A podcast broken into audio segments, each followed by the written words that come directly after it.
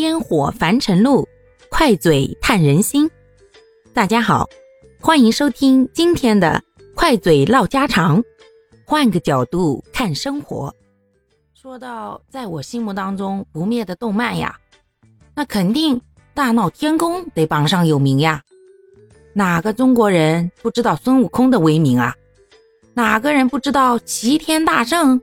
小时候看这部动画片那看的可带劲儿了。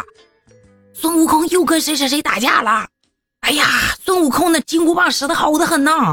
还有就是那个七十二变变来变去的时候，好神奇呀。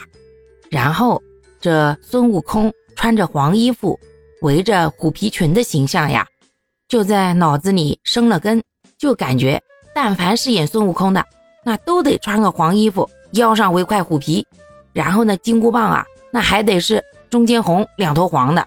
要不然，小的时候那根本就不认可那是金箍棒。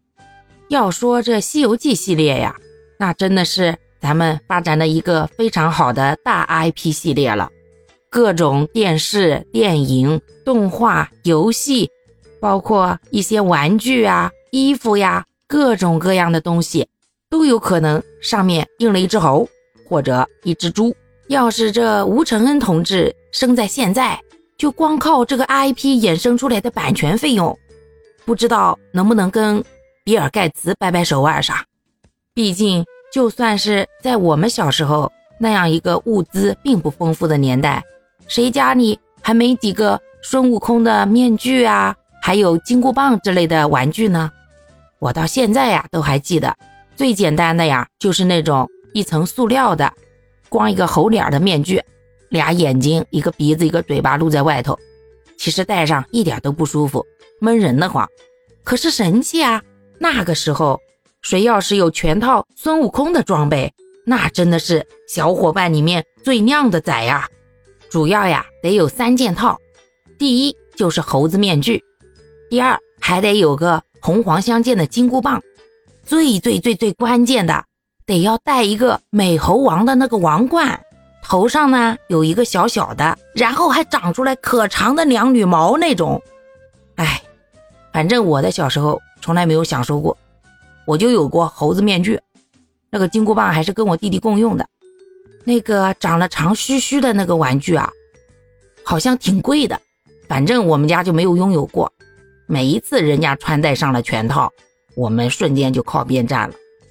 一直到现在，我也觉得那个东西对我可有吸引力了。也属于童年没有拥有，然后一直遗憾到现在的物品之一吧。而孙悟空那种天不怕地不怕，就要让俺老孙服气的精神啊，多多少少还是有点影响到我的。毕竟俺也姓孙嘛。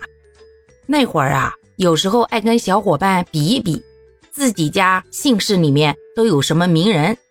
哎，我只要一提出来，我们老孙家有个孙悟空。